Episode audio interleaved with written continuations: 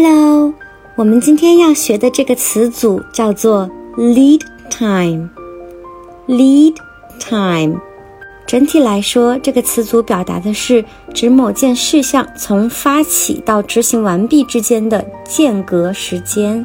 大家要注意，根据不同的情境下，这个词组的翻译也会略有不同。比如说，它既可以理解成订货至交货的时间，也可以理解成研制周期或者是交付周期等等。比如这样一个例句：Please leave sufficient lead time for each project。意思就是说，请给每个项目留出充足的时间。大家学会了吗？关注谢瑞国际商学院，一起学习商务英语哦。